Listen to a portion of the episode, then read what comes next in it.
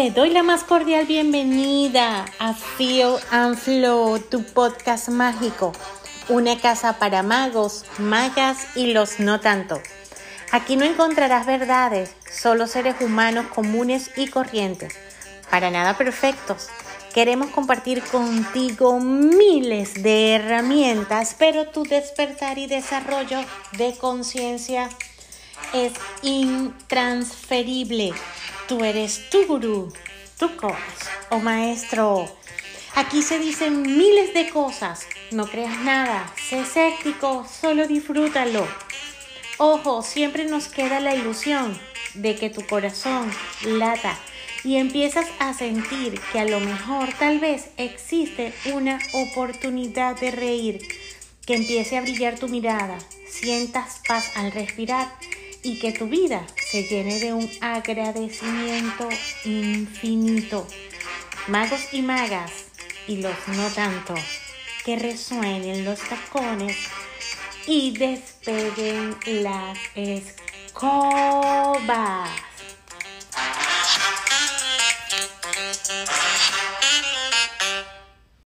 Yo creo, Ana, que, bueno, vamos a darle la bienvenida a Olimar eh, agradecerle por su tiempo. Eh, les recuerdo que una manera de honrar a esa persona que nos está regalando su conocimiento y su tiempo es primero seguirla, regalarle muchas estrellitas y, y, bueno, estar atentos a todo lo que ella nos puede contar.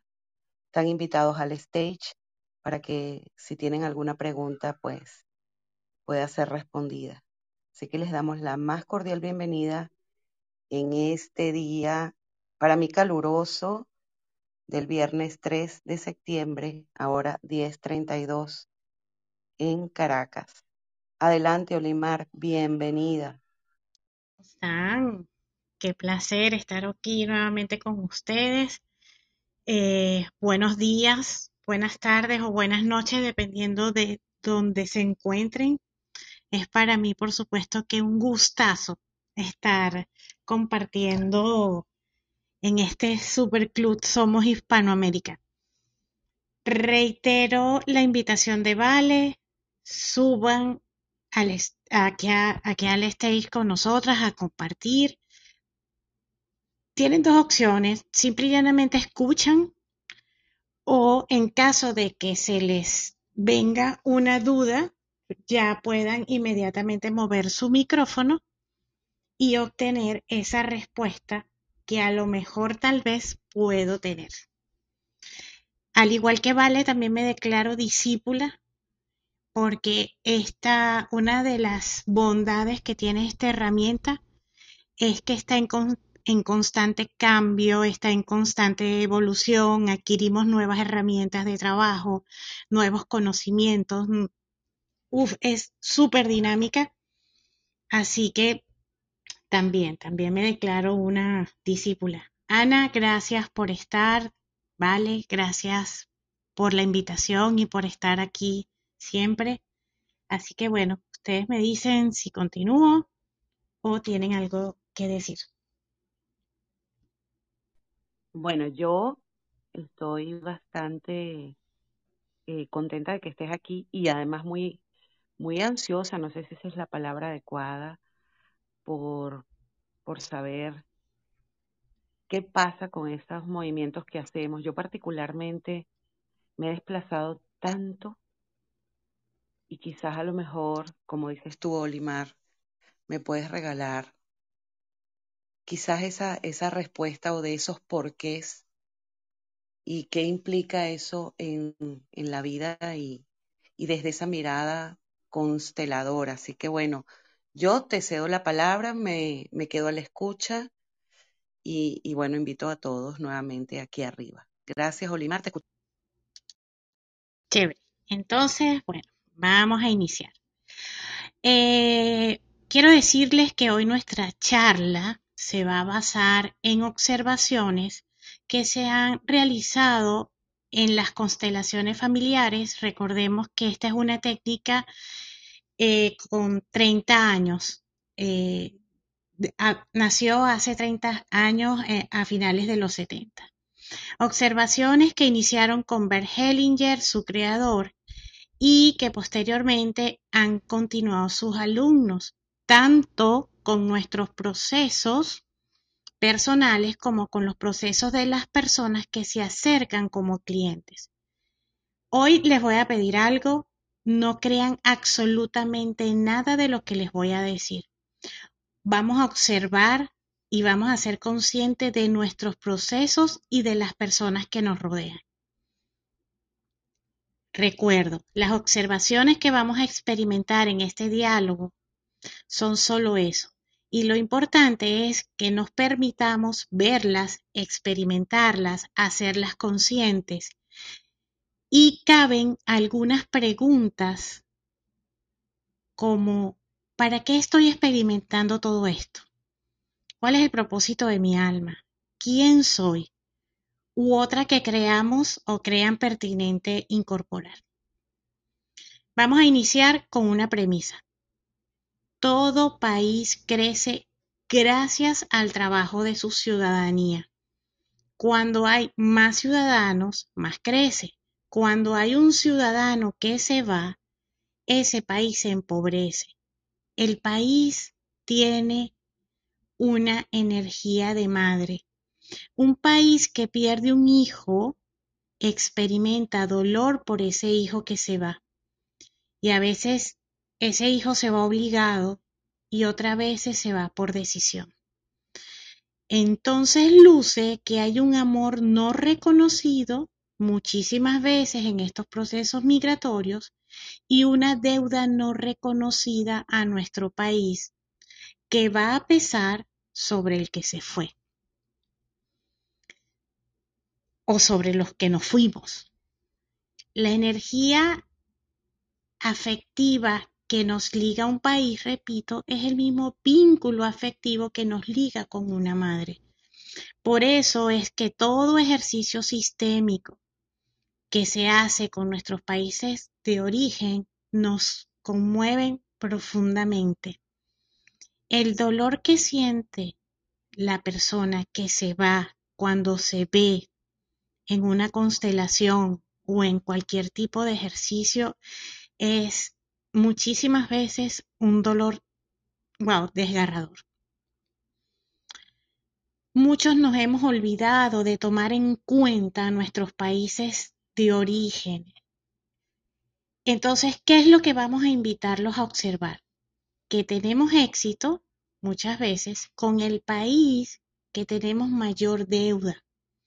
En, en general con el país donde nacimos, donde nos atendieron, donde crecimos, donde obtuvimos todo lo que tengo a nivel de salud, educación. Y por eso cuando nos hacemos adultos, muchos sentimos la necesidad de devolver a nuestro, nuestro país lo que nos dio.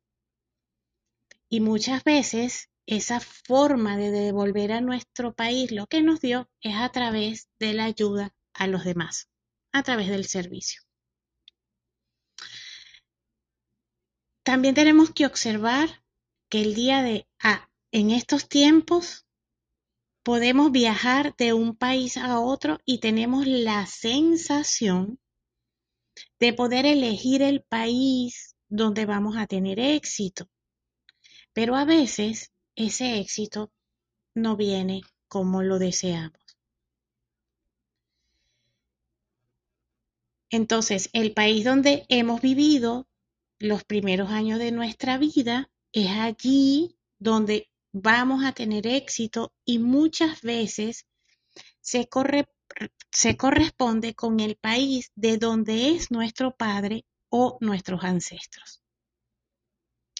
El país que más fuerza nos va a dar, donde vamos a tener éxito, es el país del padre esa es otra de las observaciones que se han venido realizando. Una próxima observación para que la sintamos y que esas observaciones eh, las hacemos cuando hacemos una constelación o cuando hacemos ejercicios sistémicos, la mujer casada, escuchen esto, la mujer casada tiene éxito en el país de su marido. Los hombres que han ido a vivir a la tierra de su esposa generalmente no florecen, no tienen éxito e incluso la relación de pareja va más o menos bien y sobre todo muchas veces el éxito profesional no llega. Otra observación, la mujer soltera, su éxito está en su país de origen, en el país que le dio todo lo que tiene desde que nació. Otra observación. La mujer que tiene hijos, si se separa, por ejemplo, tiene mayor fuerza en el país que vio a crecer a sus hijos. No tiene éxito generalmente en el eh, no, no, muchas veces su éxito se ve un, un poco trancado cuando se devuelve a su país de origen. Mientras los hijos son pequeños e incluso mayores, la mujer necesita compensar la deuda adquirida hacia ese país porque le dio por todo lo que le dio a sus hijos. Y luego con el tiempo, a lo mejor puede volver a su país. ¿Alguna pregunta? ¿Algún comentario de estas observaciones que hemos venido realizando? Estos son así como hipótesis son, es lo que se ha venido viendo con el tiempo. Bienvenida, Dianela. ¿Tienes alguna pregunta? Bienvenida, Mitrus. Hola, Olimar. Eh, vale, Ana, buenos días. Ah, no, interesante las observaciones y estoy pensando mucho sobre lo que estás diciendo. pero nosotros hemos visto, por ejemplo, gente que, hay una frase que, que, dice que nadie es profeta en su tierra y gente que se ha, emigrado a otros países y logran ser exitosos en esos países. ¿Qué tienes que decir al respecto? Sí, de hecho, un poquito más adelante vamos a ver eh, las personas que tienen éxito, que, son, que tienen más probabilidad de tener éxito de acuerdo a algunas condiciones, las personas que pueden fracasar en su proceso migratorio, pero cómo y finalmente vamos a intentar ir compensando eh, cómo más adelante vamos a ver cómo podemos compensar ese posible fracaso y cómo a través de mi propia observación y de mi propia experiencia he podido decir tengo éxito. ¿Ok? Es un trabajo, pero sí se puede. Gracias por tu pregunta, Diane. Ok, continuamos. Vamos a seguir. Vale, ¿tenías alguna pregunta? No. Sí, ah. era para ver si Dumitru tiene alguna pregunta con respecto a lo que tú has dicho. A mí me parece interesantísimo. Yo me estoy empezando a observar. Hola, buenas. Eh, bueno, más que pregunta, bueno, sí, pregunta también. Eh, pensamientos. Primero, eh, había que definir qué entendemos por país entendemos por país lo que habitualmente se entiende, entendemos por país más que nada la tierra que nos vio nacer. Mm, ¿A qué me refiero? Mire, eh, pongamos por ejemplo Colombia, Ecuador, Venezuela, son países independientes, pero si el sueño de Simón Bolívar hubiese, eh, eh, hubiese quedado, pues hubiese sido un solo país. Entonces, eh, a mí me parece muy relativo el término país cuando la mayoría de los países, eh, las fronteras que tienen son simples eh, artificios creados por los políticos de turno y casi todas las fronteras de la humanidad son resultado de guerras, conquistas, reconquistas, etcétera. Bueno, eh, quiero poner entre paréntesis el término país. Y segunda observación que quisiera hacer, yo creo que el éxito de alguien en, eh, emigrar, se lo dice, bueno, le dice, soy inmigrante, emigrado de mi país a otro país, creo que depende muchísimo de la preparación de la persona, más que de ser mujer o hombre, creo yo, es mi opinión, que eh, depende muchísimo más de, del sistema que encuentra, sistema político, cultural que encuentra en el país de, que lo acoge. Eh, también depende muchísimo de la, de la eh, cercanía de cultura, religión que hay entre el país de origen y el otro país. No es lo mismo un inmigrante que viene, yo qué sé, de, de un país con valores totalmente diferentes que, por ejemplo, un, eh, yo qué sé, un peruano que emigra a España y por lo menos tiene el mismo idioma. Y luego mm, depende muchísimo de la política del país que te recibe, si está dispuesto a asimilarte o, o te echa por la frontera. Bueno, nada más, solo quería apuntar eso de momento. Tienes, Muchas gracias, Dumitru. gracias, Sí. vale. Tienes absoluta razón, Dimitro. Todos los conceptos son relativos y todo depende desde la perspectiva de que se vea. Absoluta razón. Y por ahora, eh, si bien es cierto todo lo que has dicho, en, esta, eh, en estos instantes estamos haciendo observaciones y sintiendo nuestros procesos y los procesos de, los que nos rodean, eh, porque viene de repente de una de, desde un, una perspectiva o manejamos un punto de vista que muchas veces tiende a ser muy disruptivo. No son conceptos normales, no son formas de ver la vida normales. Entonces te invito a sentirlos. Hay cosas que no tienes que estar de acuerdo y hay otras que a lo mejor tal vez dirás, mm, a lo mejor tiene sentido. Gracias por esa grandiosa exposición que diste. Pero seguimos observando y podemos ver que en algunas familias encontramos que hay personas de muchos países. Y a veces por eso no sabemos bien de dónde, a dónde nos vamos a instalar. Y en, ese, y en esos casos nos tenemos que dejar guiar por la esencia. Y a lo mejor tendremos éxito en algunos de esos países. Yo tengo algunos ejercicios aquí eh, en mis manos, pero vamos a hacer los que nos dé tiempo, ¿les parece? Eh, pero por si acaso, y si quieren participar en estos ejercicios, les invito a tener unos, papel, unos papeles tamaño carta y un lápiz. Solo eso, porque vamos a sentir con el cuerpo.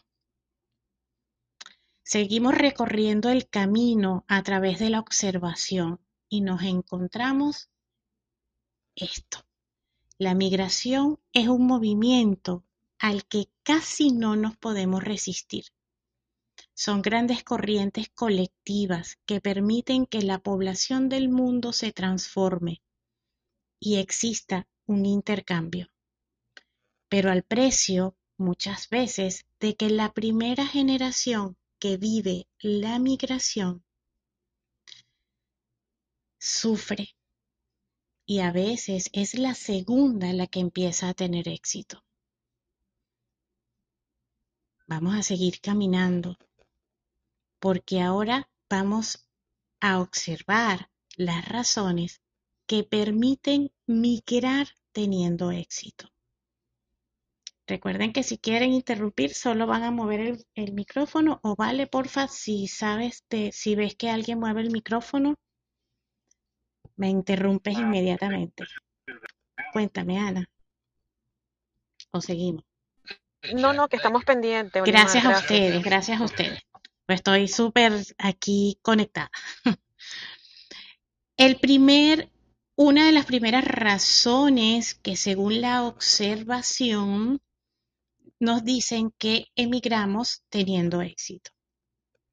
Cuando el país que nos ha visto nacer ha hecho daño a nuestra familia, nos han matado a alguien muy cercano, a un padre, a un hermano. De esa forma, hemos, hemos observado que nuestro país de origen adquiere una deuda con nosotros y en ese momento el país de origen nos ofrece éxito en un nuevo país. Esa es una de las primeras observaciones que hemos visto, que hemos sentido, por la que una persona puede tener éxito en un nuevo país. La segunda razón, cuando somos descendientes de inmigrantes. Entonces, tres o cuatro generaciones más tarde, hay un descendiente que quiere volver. No sabe por qué quiere volver, pero solo quiere volver y lleva todos los sentimientos de añoranza, lleva los sentimientos del el dolor de uno de esos primeros ancestros que le y entonces a ese descendiente le toca compensar el sueño de ese ancestro de volver a su pueblo de origen. Y a ese descendiente le toca cerrar el ciclo de ese ancestro. Ese descendiente no lo hace por capricho, no lo hace, eh, lo hace para compensar el ancestro. Y de esa forma agradece al país de origen de varias generaciones que dio lo que pudo a ese primer ancestro, pero no pude darle más de lo que había y por eso se fue. La tercera observación de casos de éxitos cuando se migra es la esposa con un marido que no es de su país tendrá éxito en el país de su marido. ¿Okay? Ahora, ¿alguna pregunta, alguna observación? Seguimos. Ok. Ay, perdón, Olimar, ¿podrías repetir eso Con último? gusto. Que un momento que Con no te gusto. escuché. La esposa con un marido que es de otro país tendrá éxito en el país de su marido, de su pareja, pues. A mí la palabra marido no me gusta mucho, me gusta más pareja, pero está bien. Sistémicamente es una buena opción de palabra. Ok. Ahora vamos a recorrer las formas de migraciones que nos pueden llevar al fracaso. Pero también les comento que existen formas de revertir un poco ese fracaso cuando nos hacemos conscientes y de eso hablaremos más adelante. La primera forma de que se ha observado que nos puede llevar a un fracaso migratorio. Cuando nos dejamos llevar por el inconsciente colectivo. En esta forma no hay una reflexión adulta, sino que inmigramos, inmigramos por imitación de unos por otros. Los primeros que decidieron irse sí decidieron conscientemente lo que hacían, pero los siguientes que decidimos emigrar fuimos atrapados por ese movimiento masivo, por la necesidad de imitar. ¿Ok? Entonces, ¿qué pasa cuando constelamos a una persona que está en un dolor por esa inmigración inconsciente? Muchas veces observamos que esa persona siente que ha elegido mal, que se han ido a un callejón sin salida y de que habían seguido a otras personas. Cuando abrimos los ojos, nos damos cuenta que nuestro éxito a lo mejor estaba en nuestro país de origen, donde somos reconocidos, donde tenemos un papel, un rol, un trabajo posible. Esto indudablemente lo podemos ver en el proceso migratorio venezolano, una situación que jamás habíamos experimentado, por lo menos lo que somos eh, de Venezuela. Obviamente es una realidad de otros países, pero para nosotros es una historia reciente. Sí, los primeros se fueron hace, hace 20 años, a lo mejor, pero después nos fuimos muchísimos guiados por algo que no sabíamos que nos guiaba. Es ese el caso de muchos. Y por eso estamos viendo también, no sé si lo han notado, de que hay muchas personas que ya están decidiendo regresar a Venezuela porque no han tenido el éxito esperado en ese país que pensaron que iban a tener éxito. ¿Ok? Eso ha sido un proceso bien interesante y un proceso que me he permitido ir sintiendo y observando a través de todo este conocimiento. Sobre todo eso, eso permite ser un poco más empático y compasivo. La segunda forma que emigramos y que a lo mejor no nos permite tener éxito en ese país que elegimos como destino o en ese país donde pensamos que íbamos a tener eh, éxito es por cuando decidimos emigrar por un trauma, por miedo. ¿Qué pasa? Cuando vivimos un trauma, una de las, una de las reacciones es atacar, huir o nos quedamos paralizados. Esto se ve muchísimo, estos traumas se ven muchísimo en países que han estado en guerra o en países que han vivido dictaduras. Entonces, ¿qué pasa? La gente huye por miedo, huye por el trauma. Eh, lo que vemos y lo que hemos venido observando a través de este tiempo es que no salimos de una forma natural del trauma. Entonces, la persona que huye por ese trauma va a seguir huyendo el resto de su vida y generalmente no consiguen estabilizarse en ningún sitio. No encuentra un lugar y va a seguir huyendo y huyendo. De esto no solucionarse se tiene alta tendencia al fracaso porque su dinámica constante es huir. En este caso, estas personas que han salido por un trauma, y si reconocen, es ver que necesitan los recursos de salida del trauma para que puedan liberarlo, para que puedan reconocerlo. Y quizás después de darse cuenta, y quizás después pueden darse cuenta que la forma de tener éxito es volviendo a tu tierra o en caso de que ha sido, haya sido muy duro el trauma vivido, entonces el país de origen te puede dar la fuerza para que tengas éxito en el nuevo país. Aquí es importante destacar que tenemos las personas que han salido del país por un, por un trauma, hay que reconocer ese trauma. Los invito a que reconozcan el trauma.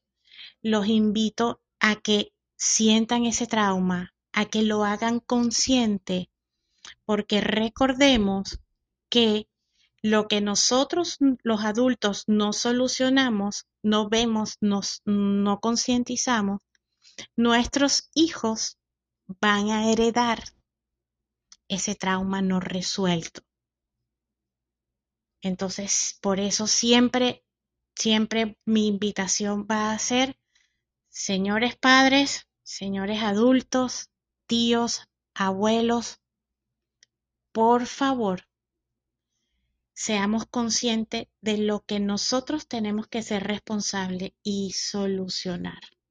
Eso es muy importante hacerlo. Oli, creo que Dianela, adelante, tenía una pregunta. Adelante, Dianela. Sí, bueno, tengo, no sé si una pregunta, pero una reflexión acerca del concepto de éxito.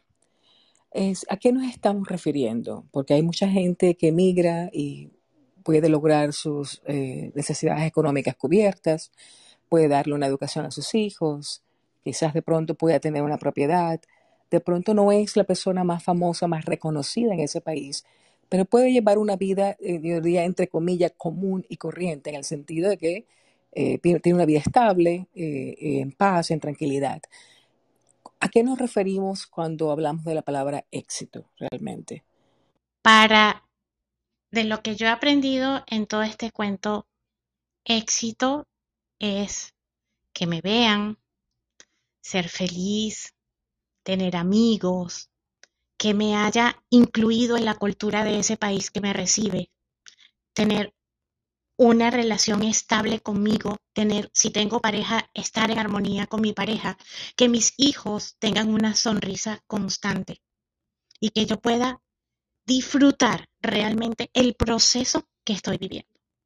Para mí eso es éxito, más que tener dinero. El dinero no hace el éxito, el éxito lo hace el, compartir, los amigos, mi bienestar emocional, físico, psíquico. Para mí eso es el éxito. ¿Está bien para ti esa pregunta o quieres añadirle algo más a ese éxito? Esa respuesta, perdón. No, no, está perfecto y, y, respondiste muy bien cuando dijiste el bienestar de los hijos y con una sonrisa en la cara. Eh, así es. Que es, y quiero...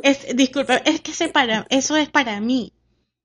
Si ahorita, como con mi proceso migratorio, para mí ese es el mayor de mis éxitos. Ver la sonrisa y el bienestar que siente el hijo cuando está aquí ya con eso mi proceso migratorio ha sido exitoso. Es lo que siento. Tienes toda la razón. quiero recomendar, hay una serie en Netflix que se llama Vientos de Agua, que es una belleza y habla de los inmigrantes que eh, llegaron a Argentina. este, uno de los protagonistas es un español que emigra de un pueblo muy pobre de España y el ciclo completo cuando el hijo regresa a España. Es una belleza y me recordó muchísimo lo que estamos hablando, la necesidad que tienen los descendientes de volver al país de origen. La recomiendo enormemente porque es una, serie bellísima, la verdad. Gracias, Diane, por esa recomendación. La voy a ver, sobre todo porque me, hizo guau el tema de que él se fue a Argentina y después su descendiente volvió a cerrar el ciclo en el país de origen. Qué hermoso. Sí, es un proceso hermoso. ¿Alguna otra pregunta? Sí, buenos días a todos. Em, Olimar, tengo una pregunta. Em, me atrevo a hacerla, digo por mi hermana porque no está en este espacio, pero sí me lo dijo hace aproximadamente 15 días, me llamó como con una tristeza profunda. Ella se vino de Venezuela y está aquí en, en Estados Unidos. Y me dice, hermana, ¿sabes que llegué a la casa y mi hijo se quedó mirándome a los ojos y me dijo, mami, ¿sabes qué?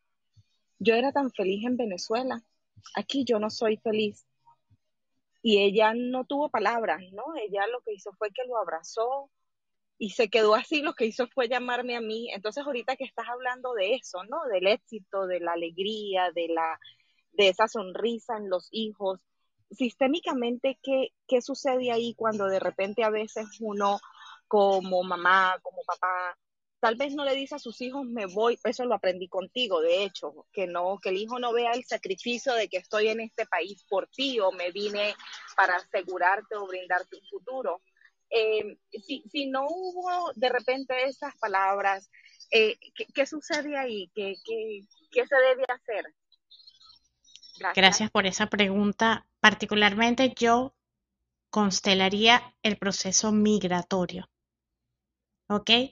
Para poder, primer, en primer lugar, poder reconciliarnos con nuestro país de origen y poder pedir permiso en el nuevo país. Eso es súper importante que se haga porque se siente la añoranza. Y una de las cosas que los hijos más sienten la añoranza y por la que yo insisto tanto que tenemos que resolver nuestros procesos es esa es primero porque generalmente cuando nosotros llegamos a un nuevo país como papá tenemos que trabajar muchísimo hasta adaptarnos a nuestro proceso migratorio y nuestros hijos pierden algo a los padres. Porque en Venezuela o en cualquier país donde tú estés, ese hijo tenía un padre constantemente. los papás estábamos más presentes. Y cuando emigras, sobre todo, es, es, claro, obviamente voy a hablar del proceso en los Estados Unidos porque es lo que he visto y es lo, lo que constantemente estoy observando con, con nuestra gente. Los papás tenemos que tener cuidado de darles tiempo de calidad a nuestros hijos en estos procesos, porque una de sus mayores, mayores añoranzas es ya papá y mamá no están. Y eso duele, duele muchísimo. Tienen que aprender a estar solos cuando jamás en su país habían estado solos. Mamá se desaparece por 12 horas seguidas porque tiene que trabajar. Y es un cambio muy fuerte para los niños. Les invito a estar conscientes de eso. Ok, si no hay otra pregunta, seguimos con la tercera observación del por qué muchas veces se fracasa y es, ¿hay alguien que quiera hacer una pregunta antes de continuar? Sí, eh, hola, ¿qué tal? Buenos días. Eh, subí porque escuché a Dianela, eh, lo que dijo me, me, me retumbó acá con un poco lo, mi situación, que sí, efectivamente, emigrar no, no siempre se trata del éxito económico, profesional. En mi caso, yo soy ingeniera de manufactura eh, soy mexicana. En la ciudad donde yo me gradué ah, existen cuatro mil empresas, cuatro mil em, compañías de manufactura donde era pues muy fácil, ¿no? Conseguir un trabajo. Eh, yo tenía un súper muy buen trabajo, dado mi trabajo. Yo viajaba constantemente a todo Estados Unidos y a todo México a las diferentes plantas y en uno de esos viajes conocí a mi actual esposo que es americano, no habla nada de español y bueno, eso hizo, eso hizo que yo eh, viniera a vivir a los Estados Unidos. Ahora pues vivimos en una ciudad, es una ciudad eh, pequeña, este, la ciudad es, es una ciudad con con una universidad importante, este es una ciudad universitaria, digamos, alrededor no hay empresas de manufactura, entonces para mí eh, la parte profesional, pues digamos que no ha sido fácil desarrollarla en México, pues yo tenía 25 años ya de experiencia y yo bromeo con mis amigos porque les digo que, soy, yo creo que soy la única mexicana que vine a los Estados Unidos a ganar menos, porque de verdad, este, pues acá yo no, no, no encontré trabajo dentro de mi rublo, ¿no? Con mi, con mi experiencia. Sin embargo, eh, trabajo en una empresa eh, de tecnologías de la información, eh, tengo un buen puesto, o sea, tengo un trabajo bien, eh, gano suficiente, no lo que yo ganaba ya en Estados, ya en México con mi experiencia y mi, y mi profesión. Acá pues no es mi profesión, no tengo la experiencia, entonces como quien dice, estoy empezando, eh, gano, gano lo suficiente, digamos, este, he, he sobresalido en primeros lugares, he tenido reconocimientos de la compañía, entonces por ese lado, a pesar de pues me siento satisfecha. Sin embargo, lo que mencionaba Dianela, mi éxito acá en Estados Unidos es mi matrimonio, tengo un bonito, un bonito matrimonio, vivo feliz, muy feliz, de vivo en me siento en plenitud y pues sí, o sea, cada quien eh, emigra por diferentes razones, ¿no? Para mí, eh, yo como te digo, le, le, comentaba a un amigo que le decía yo, es que yo vine a Estados Unidos a ganar menos, ¿no? O sea, ¿cuál sueño americano? Entonces él me, él me recordaba, Lupita, tú fuiste a Estados Unidos por amor, eso es diferente. Entonces, bueno, partiendo de ahí, pues mi éxito ha sido en ese Lupita, sentido. Gracias, gracias, gracias por eso. Te voy a invitar primero a que digas a lo cambiar las palabras de que estoy ganando menos que en México y a lo mejor tal vez estoy aprendiendo a tener los años de experiencia suficientes para ganar mucho más. Eso, es, e, esas palabras serían muy hermosas. Te invito a hacer un proceso de agradecimiento a tu país y un proceso de pedirle permiso a este país. Si quieres saber un poquito más, con gusto te puedo responder cualquier pregunta si me escribes al privado. Y qué hermoso tu proceso, Lupita. Sobre todo sentí tu, tu satisfacción de estar aquí. Eso es hermoso. Gracias. Ok, seguimos. Esta, vamos a observar ahora la tercera razón por qué las personas muchas veces fracasan en sus procesos migratorios. Las personas son aquellas personas que están intrincados con un, un ancestro perdón, que tiende a fracasar. Ya voy, Gilmar, ¿ustedes me escuchan bien? Ok, Gilmar, este, te propongo que salgas un momento de la sala y regreses a la sala para que puedas escuchar. Porque a veces la aplicación se pone intensa. es, lo, es, lo, que te invito. Sal y entra para que, para que tu, para que el sonido llegue a ti otra vez. Entonces, mutear. Ajá. Eh, son esas personas que están intrincadas con un ancestro fracasado, con una víctima o con un perpetrador que no pagó su crimen. Y ese descendiente tiene que pagar por él muchas veces con su vida. Son personas que están en la expiación y, allí podemos entender el lado más duro de los procesos de migración. Les voy a dar un concepto por acá. Intrincación, ¿qué es? Es el hecho de hacernos cargos de asuntos pendientes de los miembros de nuestra familia. Cuando nos identificamos con otros, con sus sentimientos, con su destino. Eso es una intrincación o una implicación sistémica. Observamos este tipo de dinámicas en los que mueren o los que se hacen invisibles Obviamente los que se mueren nosotros hemos visto ese proceso.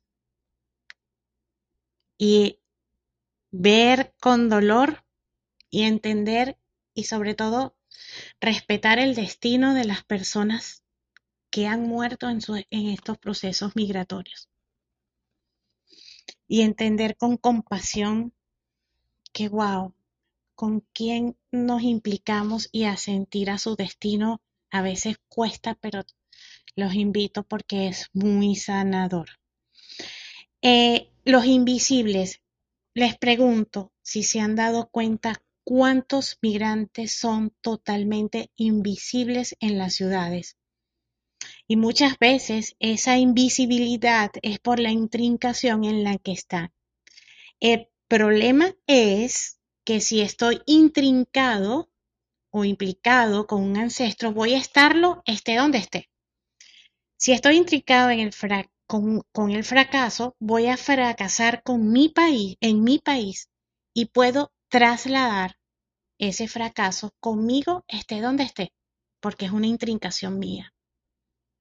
Inconsciente, por amor a mi sistema, pero lo estoy.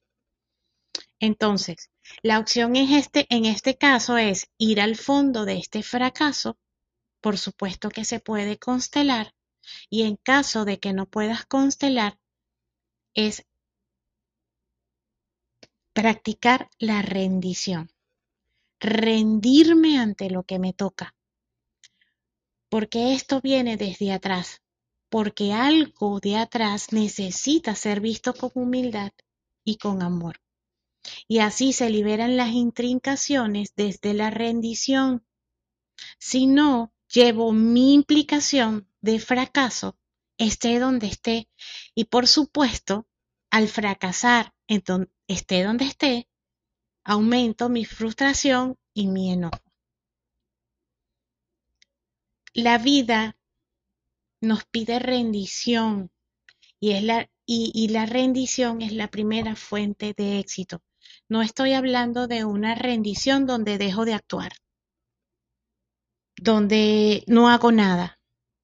No, es rendirse es asentir al destino tal como fue.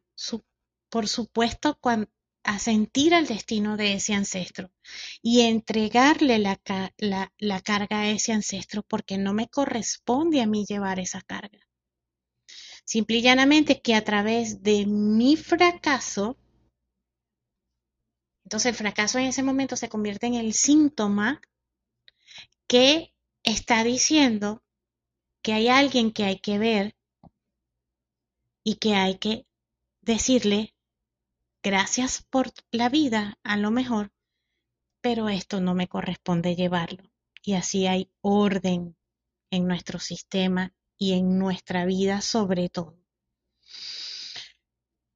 Entonces, ¿qué hago? Agradezco y cuando ya después de haberme rendido y haber agradecido desde el alma y desde el corazón, entonces desde ese momento la vida me empieza a ofrecer pistas. Y no se trata de elegir, la vida me dice dónde es.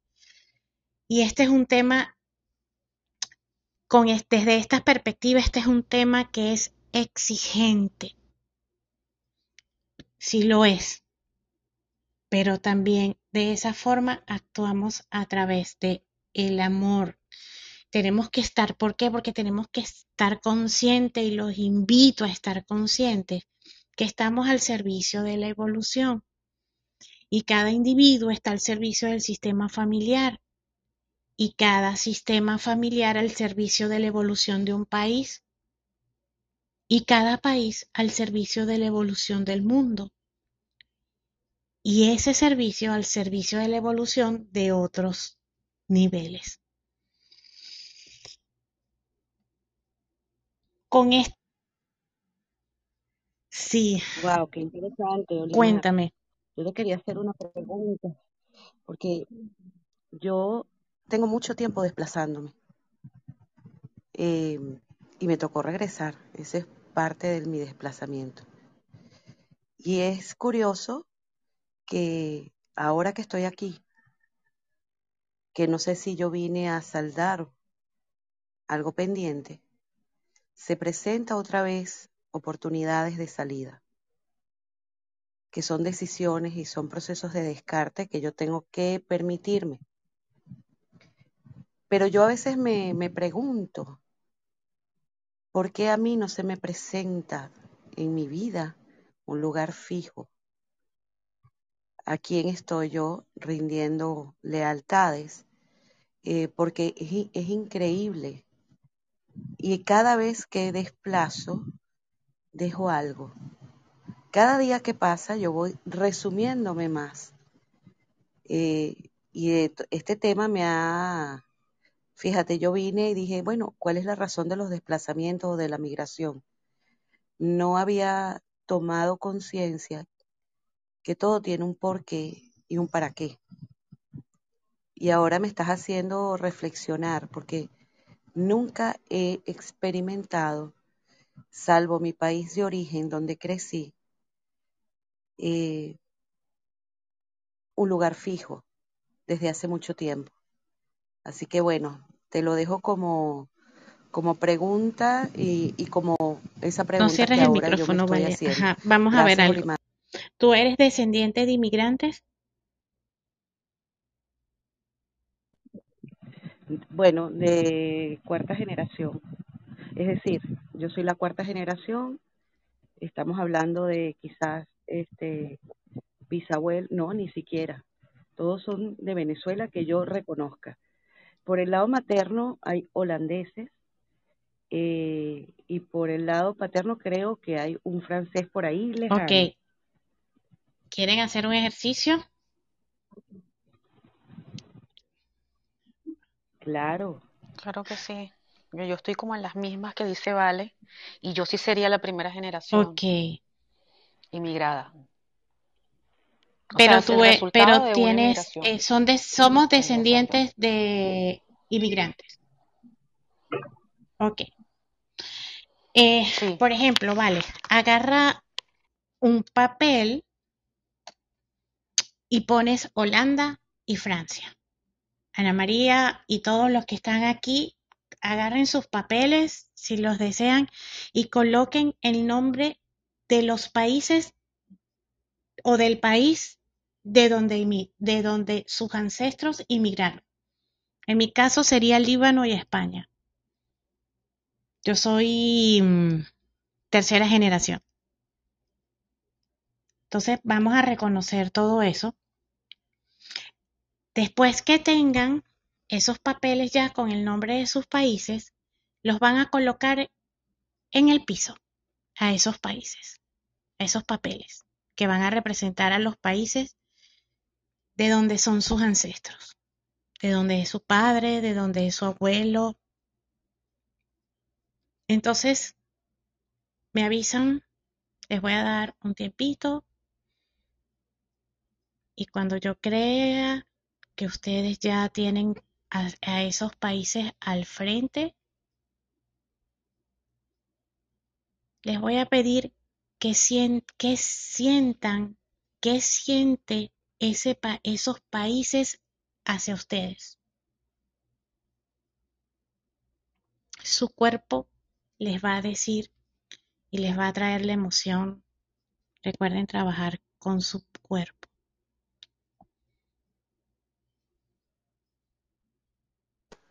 Olimar, ¿pu- ¿puedes repetir esa pregunta? No, no la entiendo después que bien. tengan los países, repito, van a agarrar un papel tamaño carta, si es posible, y van a colocar el nombre de los países de donde provienen sus ancestros, por ejemplo.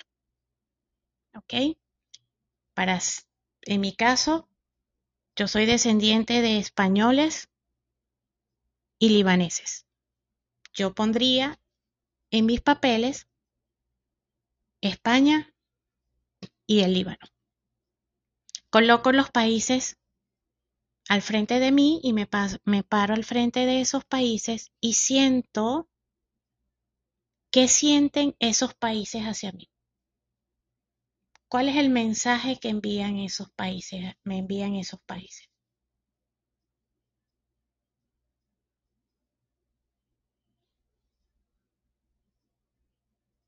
Ok.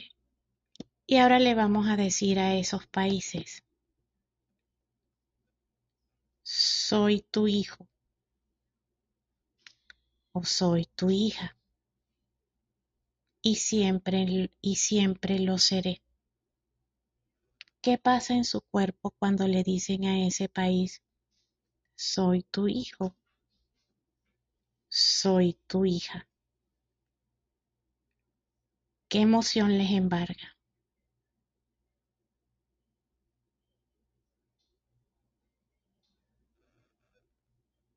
¿Cuánto amor hay en ese país hacia ustedes?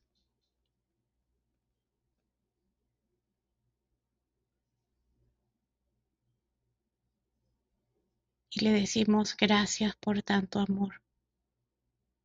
No lo había visto ni sentido.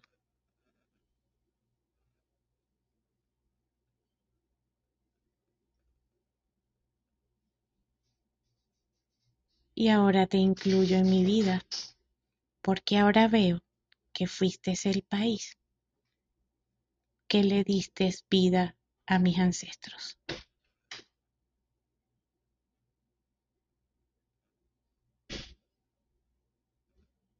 Gracias por las generaciones de, entrega y el intercambio.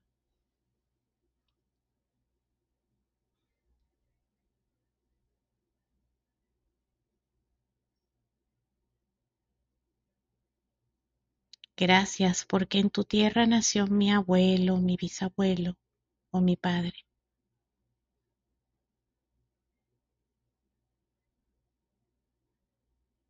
Gracias por las experiencias que le diste a mis ancestros.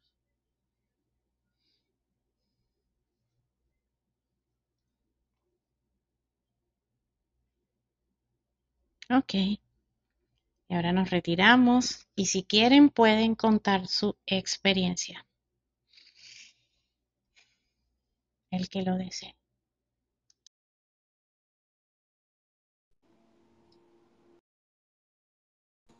Sabes que yo, am, yo no recuerdo cuando creo que un tatarabuelo un bisabuelo emigró de España, pero am, mi hijo se hizo esta, este análisis de, de descendencia, ¿verdad? Y yo perdí el mío, no me lo hice, pero la mitad, él es, por supuesto, mitad hindú de la India, porque su papá es de allí, y la otra mitad era una cosa increíble entre descendencia de la pen- península ibérica, de África, de, eh, de Israel, judío. O sea, es una mezcla increíble que eso creo que somos los venezolanos. Entonces, mientras yo hacía ese ejercicio, yo, por lo que recuerdo, puse África, puse Israel, puse España, la península ibérica, y lo que me vino a la mente es que Venezuela fue un país de refugio es decir, nosotros recibimos a esa gente, quizás en el caso del de, de África, venían como esclavos, pero yo creo que en Venezuela pudieron lograr la liberación. Recibimos judíos, recibimos españoles en diferentes épocas. Algunos vinieron a hacer mucho daño, pero después recibimos las generaciones que escapaban de la guerra. Entonces sentí que Venezuela era como que un país que le dio amparo a muchos refugiados. Eh, y eso fue lo que sentí, ¿no?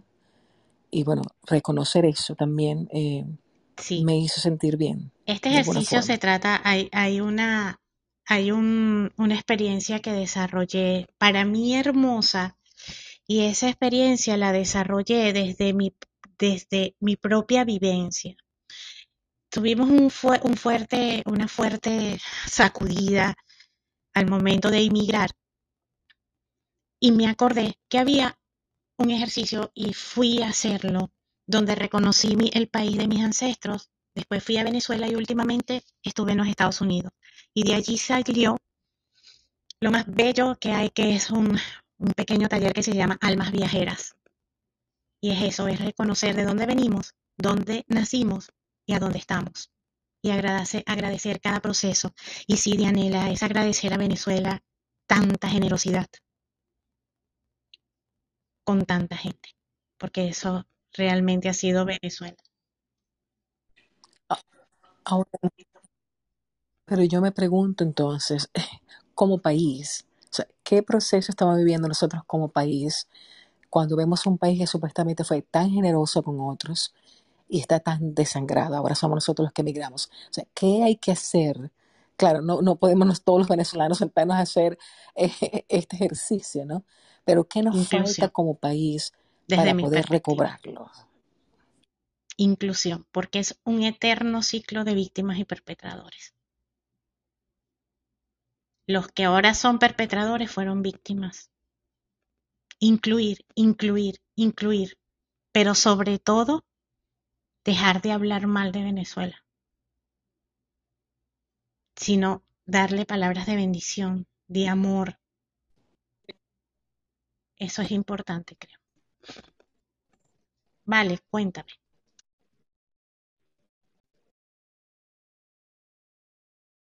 No, increíble el ejercicio. Y esa, eso, eso que tú estás diciendo, es que me retumbó, porque nosotros lo oímos. Oímos que solo lo que contamos es aquello de lo que estamos huyendo, lo que estamos viendo, pero ese país que nos vio nacer, crecer, a donde llegaron nuestros ancestros y fueron recibidos, eso no lo contamos y tiene un poder. Y estoy totalmente de acuerdo. Incluir, romper pactos con esos ciclos que no nos llevan a, a construir. Totalmente de acuerdo. regalarle palabras de amor a nuestro país. Sí, totalmente. Porque y las los que estamos fuera, ¿no? dejar muy alto a nuestro país. Y los que les invito a los que estamos fuera a incluirnos en esta cultura. Y después que hayamos agradecido a Venezuela por todo lo que nos dio, le pidamos a este país permiso para estar. Y ustedes verán que del fracaso vamos al éxito, pero tenemos que pasar por un proceso de reconocimiento, de agradecimiento y sobre todo decirle a este último país, yo soy el último, yo llegué de último, porque muchas veces vemos, observamos que llegamos creyéndonos que sabemos más que la persona que tiene toda su vida viviendo en estos países.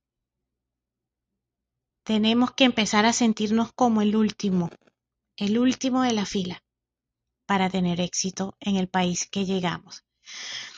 Este, te voy a dar un ejercicio, ¿vale? Y para todo, ajá, cuéntame, Waleska, antes de ir con el último ejercicio. Sí, Olimar, eh, eh, rapidito quería contarte un poco mi experiencia hasta que tú lo has traído a colación. Bueno, mi papá es migrante, pero no es algo que yo tengo como en mi consciente, ¿no? Eh, y ahora que eh, nos, pides hacer este ejercicio y, sale eso de qué siento, no sé como qué podrías tú decirme sobre que yo no, no, no tengo, o sea, como no siento nada al respecto de, de los países de los cuales mi papá es, o sea, mi papá también es descendiente de migrantes, eh, pero no tengo como ningún tipo de attachment a esos países ni sentimiento. Entonces, ¿eso qué, como, qué significa? No sé, yo, yo nací, yo soy ecuatoriana y mi padre es chileno, descendiente de migrantes ingleses. Pero si tú me dices, ok, ¿qué sientes hacia Chile o qué sientes hacia Inglaterra? Yo te digo, en realidad es algo, eh, o sea, no, no tengo ningún sentimiento en particular, ¿no? Porque yo me considero prácticamente 100% ecuatoriana. Entonces, eh, y yo misma soy migrante ahora. Entonces, ¿eso qué significa? Porque nunca tuve conexión con la tierra de mi padre. Algo duro pasó en ese proceso migratorio. Pero te invito que a pesar de que no sientas nada, agradezcas a esos países que vieron nacer y que le dieron vida a tus ancestros. Algo le dieron esos países e incluye en tu vida algo de esos países. Alguna música, alguna forma de comer, y empieza a sentirlo poco a poco y empieza a decirle a ese país, gracias a que le diste cobijo a mis ancestros, yo existo. Ok. A Gracias, gracias, Olimar. Increíble, Gracias increíble. Esto me parece fabuloso. Muchísimas gracias. Hola, Olimar. No sé si me ves, Hola, Caro, ¿cómo abajo, estás? no refrescaste. Sí, Carolina. Bien, Olimar. Bueno, muy rápido Tranquilo. porque ya debes estar en cierre. No, no llegué a la hora, me olvidé. Eh, sin embargo, bueno, llegué cuando tenía que llegar al primer ejercicio. Fíjate que en mi caso, qué interesante este ejercicio porque yo soy hija de españoles, ¿no? Y toda mi descendencia anterior española. Y todos, eh, bueno, mis abuelos eh, maternos, mis abuelos paternos en un momento estuvieron en Venezuela, se devolvieron y de resto toda mi familia en Venezuela. Y bueno, siempre, yo nunca tuve problema, ¿no? Pero hace unos años como que me decidí pelearme con esas raíces y entonces peleaba con mi mamá y mi papá. Ay, porque ustedes hablan así? Y qué fastidio los programas españoles. Y qué fastidio televisora española. Y bueno, ustedes se creen que esa comida, yo no sé, de la noche a la mañana, ¿no? Y mi mamá un día me preguntó, bueno, pero si ese es el país donde yo nací, bueno, pero mamá, tú llegaste aquí a los 16 años, tú te criaste aquí. Y me puse reflexiva hace muy poco y dije, bueno, pero yo cómo me voy a pelear con mis raíces, ¿no? y yo dije, bueno, qué soberbia, este, además en juzgarlos y en, y en criticarlos. Y me permití esa tarea de apertura, ¿no? Desde mi inexperiencia, no, no hice nada, simplemente lo reconocí. Y bueno, ahora imagínate, me encantan las series de Netflix españolas, o sea, logré esa reconciliación. Cuando hice el ejercicio de, del papel, eh, mira, qué bonito, o sea, de verdad, un profundo agradecimiento por, mis raíces, por, por esa cultura que me ha regalado tantas cosas. Y mm, me tocó salir de Venezuela, eh, también estoy en los Estados Unidos, y yo sí me tomé el tiempo, ¿no? De agradecerle a Venezuela antes de salir, porque sabía que salía y bueno, en teoría no tenía planes de regresar, ¿no? Y, mm, y yo no salí de Venezuela, quizás como he escuchado tantas amigas y tantas familias, no soporto este país, ya. Eh, yo no salí peleada con Venezuela, ¿no? Eh, salí por, por, querer buscar cosas mejores, pero nunca me quejé, o sea, no desde la queja. Eh, y yo le agradezco a Venezuela todo lo que tengo y todo lo que tiene mi familia y todo lo que me han dado. Sigo teniendo cosas allí y propiedades allí. Y me parece interesante esta última reflexión tuya de pedirle permiso al país donde estoy, porque si bien siento un profundo respeto y a veces he estado desde esa soberbia, ¿no? Desde esa crítica, ay, esta gente aquí no sabe, como, como si yo me, como si yo fuera la dueña del mundo, ¿no? Así porque Venezuela, entonces como somos venezolanos y entonces el mejor país del mundo, no, todos los países son mejores países del mundo, ¿no? Y, me gusta eso que dijiste, Holly, y, me lo quedo, porque es esa, ese pedir permiso, esa humildad y esa mm, compasión también con, con, conmigo, ¿no? De decir, estás en, en este país, aprende y, y me parece que es la única forma de integración. Así que yo te agradezco por esta sala, creo que llegué en el momento preciso que tenía que llegar y bueno, Olimar, siempre con, con tus ejercicios y con tus reflexiones sistémicas Carolina, lo qué, haces más qué, qué fácil. importante, Gracias, te abrazo. qué importante eso lo que estás diciendo y te re- les recuerdo y me recuerdo que negar nuestras raíces es negarnos a nosotros mismos. Y eso es importante que por favor nunca lo olviden. Saben, a veces yo siento que los venezolanos tenemos algo que aprender y es la humildad, porque somos, somos muchas veces excesivamente prepotentes. A veces siento que, ese es uno de los aprendizajes de nosotros como venezolanos, como conciencia colectiva, aprender la humildad. Wow, eso, eso es, eso es.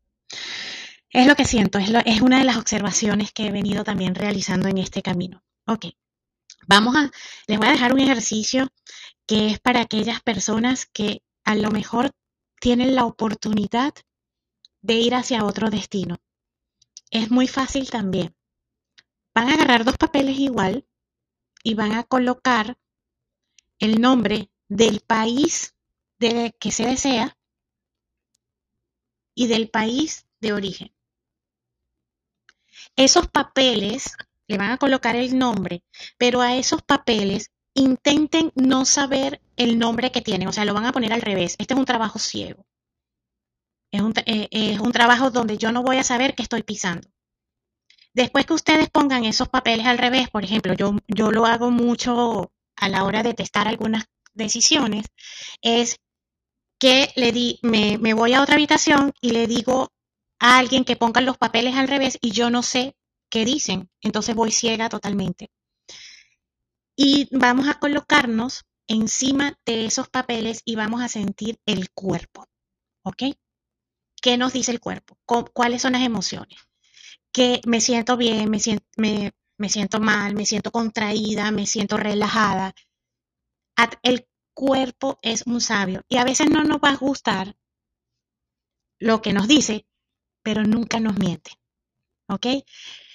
Pero bueno, ese ejercicio se los dejo para que ustedes lo hagan. Por supuesto que me pueden comentar a través de, del DM del Instagram o aquí del back channel de, de Clubhouse. porque yo creo que ya va siendo hora de cerrar. Tenemos casi que una hora y cuarenta minutos en esta sala. Para mí, súper hermosa. Pero bueno, no sé, Ana, vale, ¿qué dicen? O si otra persona tiene alguna pregunta, aprovechen que estamos aquí. Mm, bueno, los invito a los que están abajo. Este, Olimar, no, yo estoy bastante movida, estoy tratando de, respirar, eh, pero invito a los que están abajo, si desean hacer alguna pregunta a Olimar o quieren aportar algo, estamos aquí dispuestas a subirlos. Estamos en el club de Somos Hispanoamérica y encantada de tener a Olimar aquí en Reflexiones Sistémicas, que somos todos eh, de alguna manera aprendiendo, eh, centrándonos, agradeciendo y siendo empáticos con todos. Así que los invito a que suban si tienen alguna pregunta o quieran dar algo de aporte, este, igual pues para que sigan a Olimar, ya que estamos aquí pegadas. De verdad que muchísimas gracias Olimar y a cada una de ustedes. Por mí, yo de verdad que me siento, eh, wow, tengo ansiedad, tengo ansiedad. Hay muchas cosas que tengo que analizar. Ansiedad, exceso de futuro, Ana. y Tranquila. es que, es que yo siento, yo digo, yo soy, o sea, mi papá, yo, mi generación paterna es italiana y mi generación materna es colombiana. Yo soy la primera nacida en Venezuela. Y, y entonces ando así como, wow, este, tratando de, de buscar experiencias fuera y termino regresando siempre a Venezuela. Entonces es como, ajá, ¿y de dónde vengo yo si, si estoy repartida, ¿no? Pero bueno, he agradecido y ahorita sigo adelante. De verdad que muchísimas gracias, Olimar. No sé si Vale quiere decir algo, pero yo de verdad que desde mi corazón, aquella profundidad donde está la paz, te doy mi Gracias, Ana. Ese ejercicio de almas viajeras lo tengo escrito.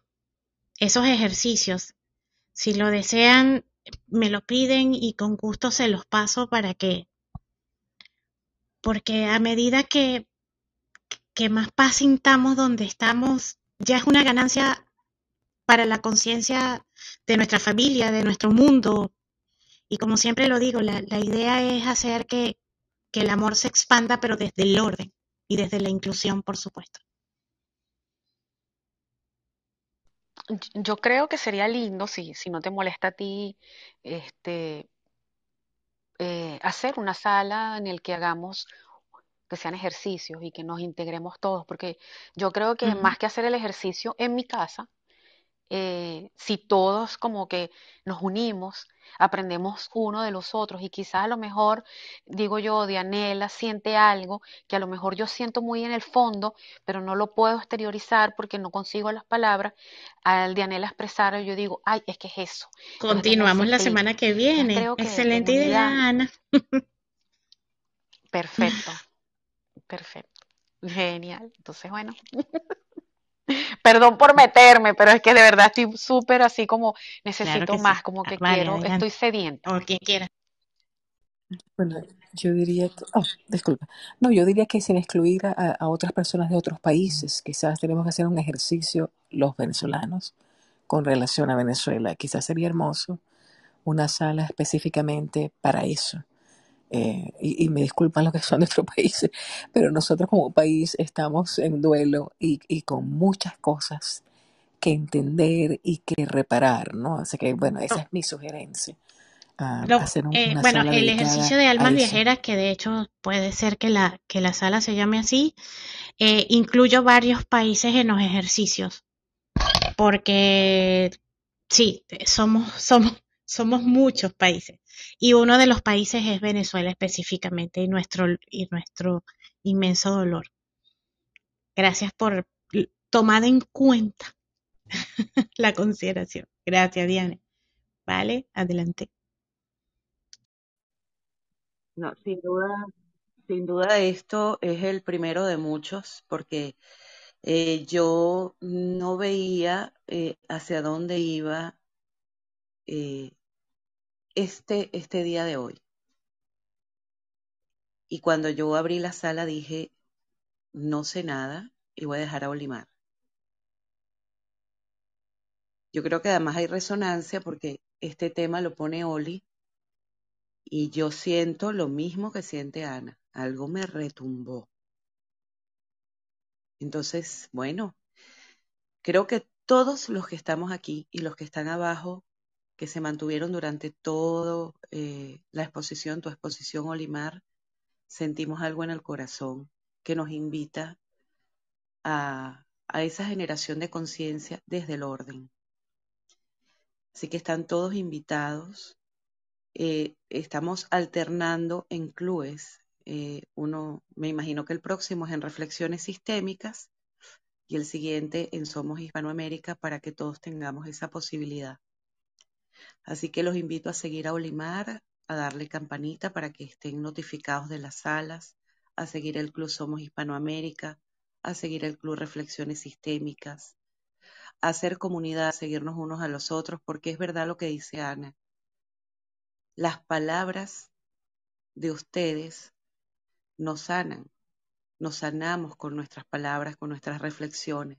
Si estamos aquí es porque yo necesitaba escuchar lo que Olimar tenía que decir, porque yo necesitaba escuchar lo que Dianela, Ana, Valesca, Cineira y Carolina decían para poder entonces generar ese orden interno y poder darnos cuenta que por encima de cualquier evento doloroso que nos ha obligado a ir, venir, regresar, está el amor.